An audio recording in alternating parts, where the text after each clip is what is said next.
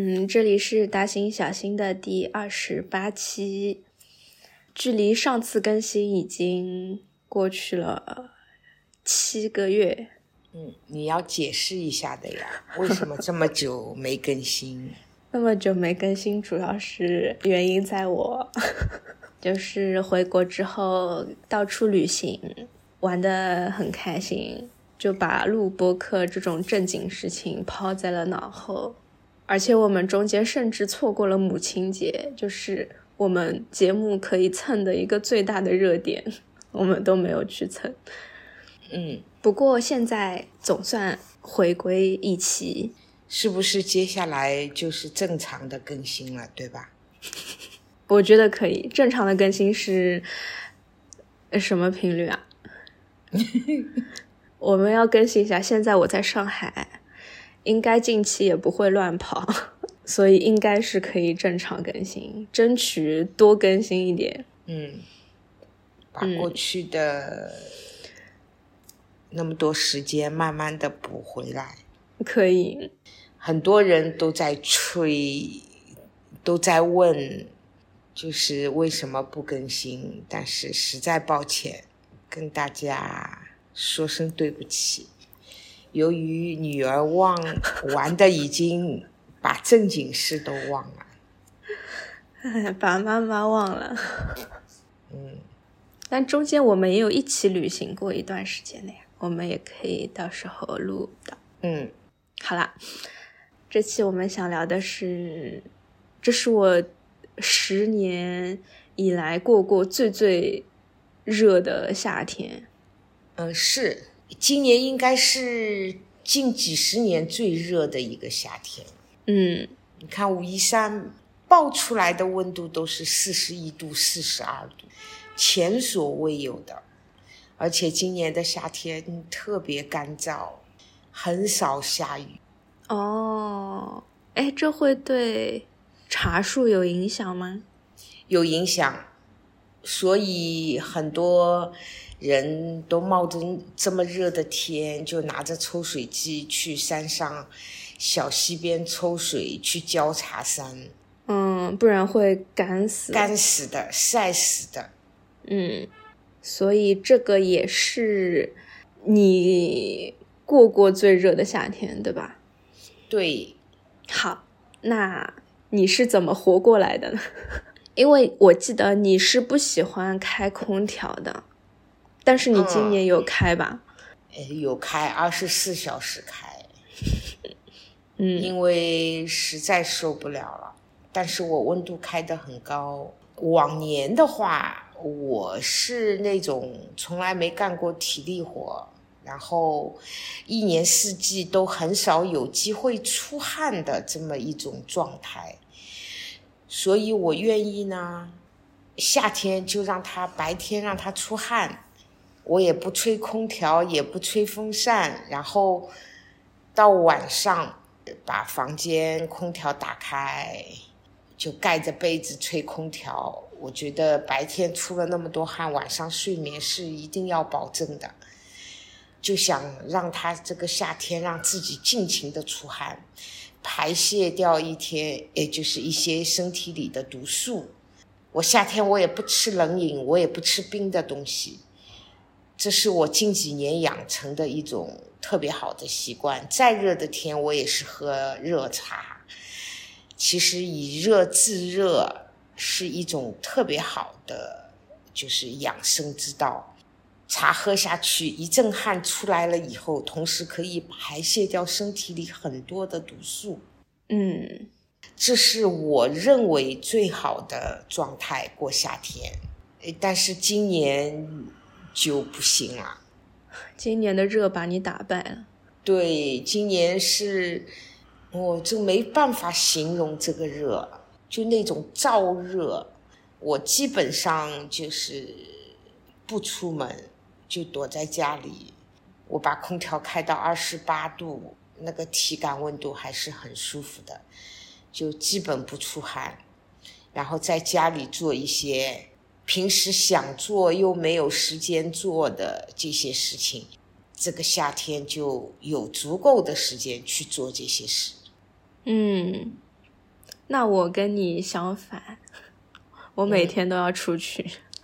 就是上海第一天，红色高温预警，然后手机上天气预报是报四十一度，体感是五十一度的那一天，我看到这个温度，我第一个想法就是 我要出去感受一下。嗯，因为芬兰是不可能有这样的温度的，对吧？对，因为之前都不是在七八月份回国的。所以等于错过了十年这种炎热的夏天，芬兰的夏天都是二十多度。嗯，跑出去第一个感受就是像蒸桑拿一样，几乎是一模一样。露天桑拿，因为就是你所有裸露在外面的皮肤，你都是一下子感受得到太阳照着的那种温度。嗯，再加上那个知了。震耳欲聋，哑无子对吧？嗯，超级响。你去芬兰之前没有这个哑屋子声音的记忆吗？没有那么响啊。我以前我们应该很像，就是我以前就是讨厌夏天，喜欢冬天。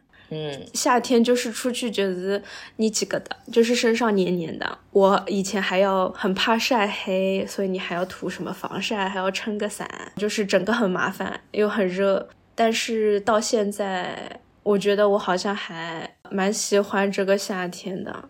就是我出去，我也不讨厌这个感觉。虽然温差有可能，房间里二十多度，外面四十度，你有二十度的温差。我那天还想，就是我冬天在芬兰是室内二十多度，外面零度，就也是二十到三十度的温差。我出去就是哇，进了冷藏一样。最喜欢吸那个冰冻的。空气一口吸到肚子里就特别的爽，嗯，在这里的夏天我也是出去，然后二三十度的温差，一下子又很热，我觉得也挺好的。而且关键是就是因为你在外面很热很热很热，你再回到房间里开始吃那些解暑的东西，就会比我在芬兰吃那些东西更好吃。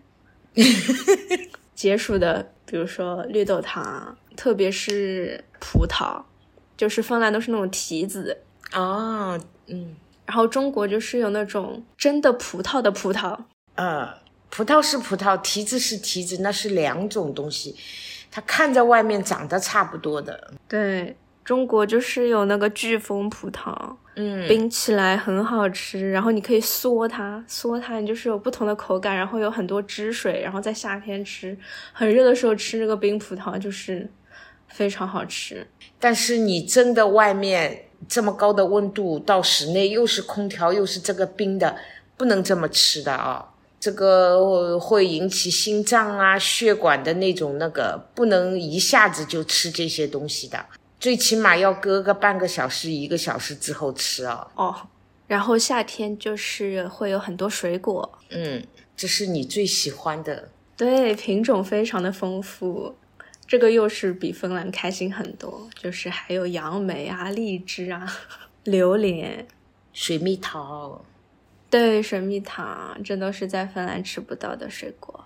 然后就疯狂的吃，对吧？各种吃，我觉得我说的都是吃，都是通过吃来解暑，又解暑又解馋，对吧？对，满足你心里的各种需求。是的，所以就会经常光顾水果店嘛。嗯，哦，这个我要特别提一下，就是还有一个夏天，我确定一定会就是无限回购，就随便什么时候让我。喝我都很愿意喝的一个东西就是新鲜的那个椰子汁，嗯，就是这可能是我唯一一个可以一直想要喝的饮料，因为其他饮料基本上就是喝了一次很久都不会想要再喝，但这个椰子汁就是它又很清香，然后又不是很甜，嗯，挖个洞弄个吸管，对吧？对。就是因为现在我是长时间在上海嘛，我就在周围找各种水果店。它好像据说是网红，叫果之润，它就在南昌路上面，就是很可爱的一家水果店。它从一九八七年开始就开了。嗯，那也有三十多年了。他们很可爱的是，我们每次是晚上吃好晚饭过去，这个水果店里面都是一家人在里面，爸爸妈妈跟他们一个正在上大学的儿子，就是一家人经营着这个水果摊。嗯，我们第一次过去买椰子，是因为它有一个很灵的东西，叫做开椰神器。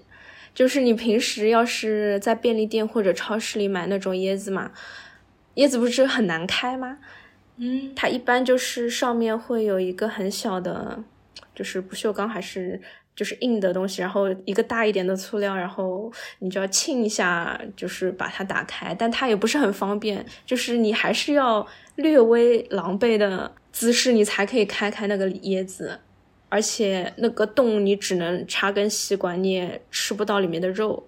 嗯，反正凭我的本事，我是没有办法吃到那个肉。那个超市一般是卖二十多块钱，二十二，有的是二十出头，反正是一颗椰子。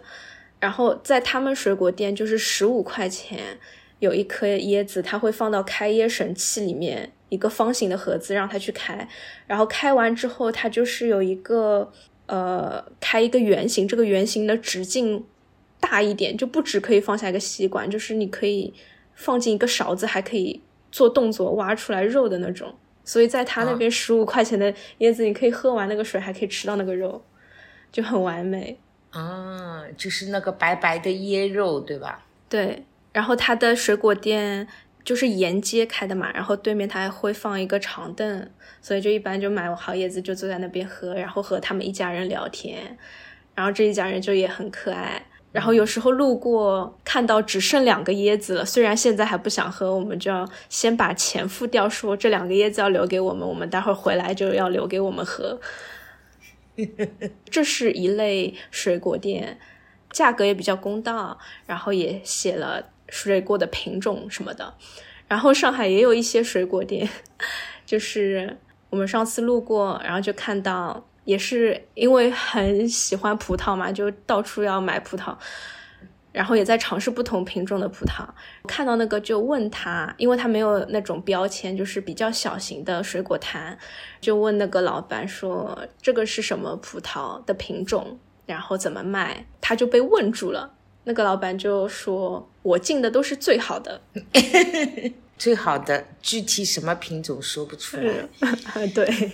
或者他是看店的，暂时不知道，因为那个果汁润第一家，他在中午、下午的时候也会请，就是临时看店的人帮他们看一下。就可能我猜想，如果我们是下午的时间，正好老板本人亲自不在的话，那个购买或者喝果汁的这个体验感。就可能没有那么好，因为他可能只是完成了那笔生意而已。他可能希望事情 越少越好。但如果是你本人经营的那个店，然后自己又在那边，就会比较有灵魂。嗯，对，这种他们传导给你的这种购买体验是完全不一样的。嗯，后面还有一次，就是因为他的摊头很可爱。后面我们有一天晚上再去的时候，还有品牌。在跟他们做合作，夏天的那种水果的小包放在这个真实的水果店铺里面去卖，就是这样子一周的活动。然后看到晚上他们在就是帮这个整个水果店做装饰什么的，还挺好玩的。就是你晚上如果在外面觉得有点热、有点渴，你就会想要去经过一下那个水果店，对，喝一个东西。喝一个椰子，主要是我没有你这么爱喝这个椰子。那你最爱的水果是什么？夏天的？嗯，不是很爱吃水果，我基本上很少吃水果，然后也不吃那些冷饮、冰淇淋啊什么，基本一个夏天都不会吃一个。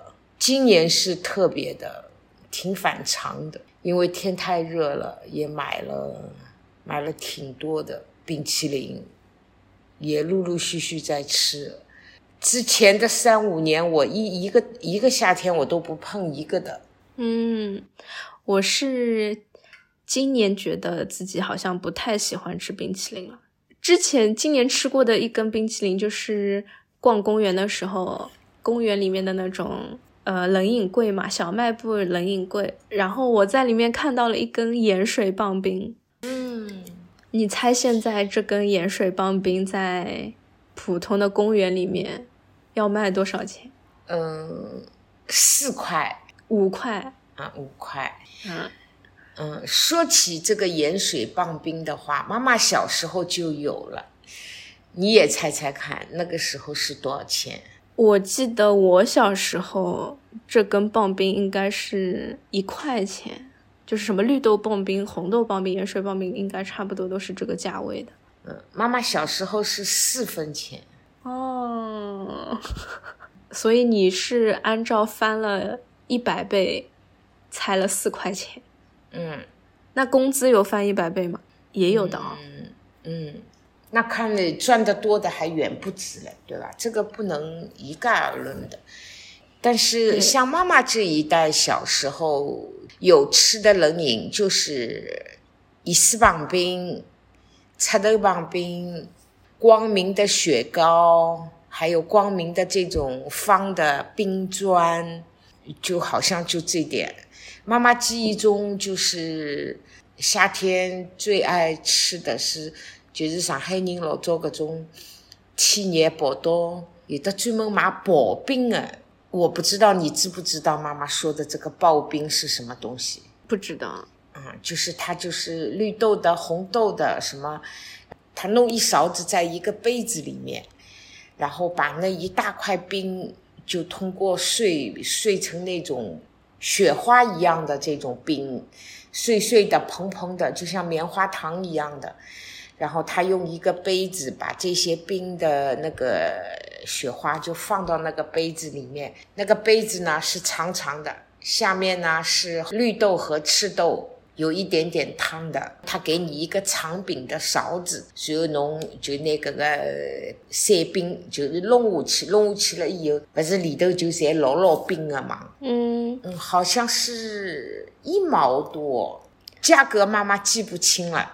但是以前的夏天，对于刨冰的这种印象还是特别深刻的，因为离我们家住的不远，就有一个。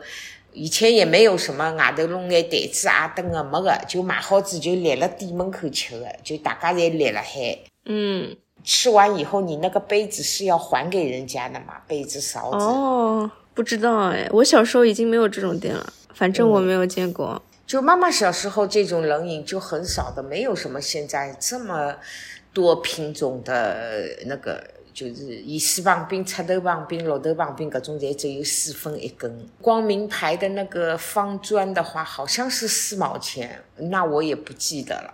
然后就这些，以前的夏天没有这么热，也没有空调的。最早妈妈小，真正妈妈小的时候也是没有电扇的。只是拿这个拿个扇子，就是人家讲到门口头去乘风凉，就吃完饭就会到门口，因为爷爷奶奶住的那个房子都是沿街的嘛，嗯。然后吃完饭就是搬着小孩等到门口头去乘风凉，乘风凉的辰光呢，会就是说吃个棒冰啊，或者是开个西瓜啊。以前西瓜买回来都是放在自来水里面凉一凉，也没有冰箱。没有的，人家很多有井的那种地方。以小时候记忆中，到谁家里去做客，他们家就有院子里有一口井，然后他们把西瓜就放到一个桶里面，就放到那个井里面去浸泡。待会儿拿上来以后，这个西瓜就是冰冰凉凉的，因为井水很冰的嘛。这已经是最好的待遇了，没有冰箱的，那个时候连电扇也没有的。嗯，西瓜也超级解暑，而且西瓜我觉得一定要切一半，然后用勺子挖来吃，就比切一片一片要好吃。嗯，你知道吗？就是最早我们小时候吃西瓜的时候，是吃完西瓜的西瓜籽也要放在一起的，然后去洗一洗，找个那种小的那个竹篓，给它铺在上面晒晒干。晒干以后你，瓜子啊，对，炒一炒，炒一炒就吃。以前不像现在这样，要买西瓜籽吃就有西瓜籽卖的。以前你想吃瓜子，都是要自己留着西瓜籽的。那一颗西瓜也没多少籽吧？对呀、所以有些人家会过日子的，或者特别爱那个的，就是就把西瓜籽都存着。老早上海人吃西瓜，西瓜籽勿要，属于派头老大的嘞。一般人家都会要的，因为虽然小嘛，以前的西瓜籽都很小的，但是弄好了、炒炒还是特别香的。嗯，这个我从来没有听过，还蛮有劲的。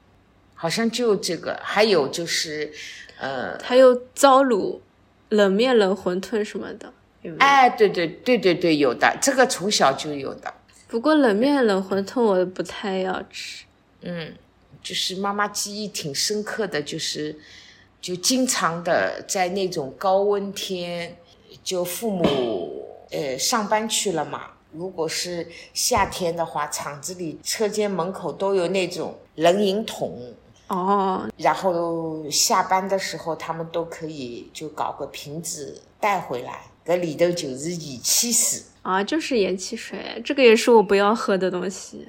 哎，你现在是不要喝，我们小时候可把这些东西当宝贝一样的，因为那个时候吃的东西少嘛，就是夏天就、就特别期待说，父母下班回来带一瓶了盐汽水啊，买个西瓜啊这种啊，这就是小时候夏天挺开心的事情。嗯，以前的天没有这么热的，我觉得现在的天越来越热了。然后你看，家家户户开着空调，这个热气都往外排，然后形成这个排放的热气和外面的温度在一起，就更热了。今年好像英国都报四十度了，芬兰好像也挺热的，不过芬兰芬兰的夏天很短嘛，实际也就一个多月，对吧？嗯，要看，反正如果真的是超级热的夏天，你房子里没有空调，还是蛮难过的，因为它绝大多数时间还是冬天嘛，所以它房子造的那个结构就是墙体很厚，然后它会让所有的热度保留在这个房子里。它冬天是这个样子的功能，但是它到夏天还是这样子的功能，就是会让所有的热气在房子里就很难散掉。但是你只要人出去，一般就还是很舒服的那种温度。如果你有太阳直射的话，就是温暖；然后有一阵风过来，就是凉爽；然后没有太阳没有风，那你就是正好。然后就是一个这样子，你可以充分感受到啊，一会儿太阳晒晒，一会儿风吹吹，这种超级舒适的那种最佳温度。我我前一阵子看了一个东西，我觉得挺可笑的。他说，就说欧欧洲嘛，嗯，嗯有空调的用户不到百分之五，嗯然后很多人就有很多的误解，就说外国人怎么不装空调？这个是这个不是说这个是一个是国情不一样，一个是地理位置不一样，气候不一样造成的，不是我们认为中的。哎呦，人家怎么空调也买不起？不是这么回事。这种认知的局限还挺常见的。我就想到两个，就是在上海坐出租车嘛，然后司机就开在那种浦西。浦西的路一般不都是比较窄嘛，然后有很多单行道，那是因为它这是很老很老的路，不像浦东新造的路那都宽的不得了。然后他就会开始抱怨说：“哎，这个把路造的那么小，很难开。”对，因为呃，开网约车的司机，他对于上海这个城市历史的理解，就是觉得，诶，为什么把路造的这么小？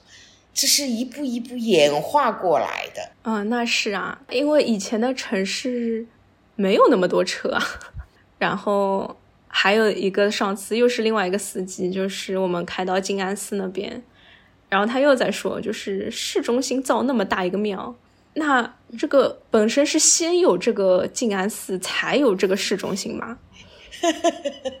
不过就觉得浦西以前上海的中心就是在这里嘛，然后有很多老洋房，路边法国梧桐超级漂亮，然后长得很好很好很好。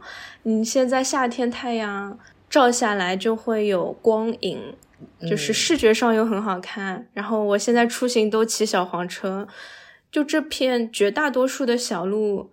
其实你是晒不到太阳的，因为你全部在树荫下面，其实很舒服。我现在都不涂防晒霜，就戴个帽子，脸晒不到。而且这些梧桐树在每个季节，它的颜色都是有不同的，所以在某个光的直就是折射下面，这些梧桐树的叶子也好，那种光的，就是遮遮盖盖，有树叶跟树叶中间不是有。透光的这种，就整片的拍出来，从影像上来说会是特别漂亮，很好看。对，真的很好看。这些梧桐树可是有年头了，妈妈小时候那些树都在。嗯嗯，今年的夏天天又特别热，然后我又有很多的时间。嗯，去年我们节目送出一批茶。然后其中有个名字叫小西里的女孩子，她好像是个 model。她当时就反馈给我的信息就是，那个老丛红茶冷泡非常好喝。他问我喝过没有，我说没有。他说阿姨可以试一下。然后你一年都没有试。对，平时因为妈妈不怎么爱喝冷的东西、冰的东西啊。但是今年是这个天实在太热了，我一下就想起了这个小姑娘，因为这小姑娘在我朋友圈里嘛。她好像在云南玩。哦，就看到她的那个那天，我突然间想起来了，以后我就想着说，哎，可以试一下。我那天就试了一下。发现这个口感口感是真的很特别，不是我想象中的那种冷泡泡出来的味道。然后我又开始做各种试验，说桂花红茶、烟熏小种、老丛红茶、清凉子。其实我也想着说跟你分享，然后把各种泡的，我试了很多种泡法。嗯。各种方法试下来，我觉得口感最好的就是，就晚上睡觉前把茶包放在凉开水，或者是放在那个矿泉水瓶子里，把茶包丢进去放到冰箱里，就是这种效果泡出来的口感，其实很很认真的试了很多天各种泡法，然后觉得口感最好的还是。直接放冰箱泡一夜，第二天喝，这是最好喝的。嗯，然后这个香气很舒服啊。是原来的认知中，就觉得这个香气好像就是要通过热气才能出来的。没想到冷泡的桂花香还是那么的好闻和好喝。呃，这是也是我没有想到的，很特别。反正这两天我基本上就是在喝这个冷泡茶，各种都在泡，好像这个夏天找到了 找到了冷泡的乐趣。妈妈用那么科学的办法试了很多种泡法跟很多种茶，后面有发现清凉子，虽然这个名字很夏天，但是它冷泡是完全几乎泡不出味道的。嗯，清凉子是茶树上结的一种茶籽，然后我们用白茶的工艺把它做成了白茶，然后存放很多年。当时我一喝这个，我就一下就很喜欢，因为它有很明显的草本香，然后有微微的清凉感，喝到嘴里。当想起冷泡的时候，其实我是第一时间想到的清凉子。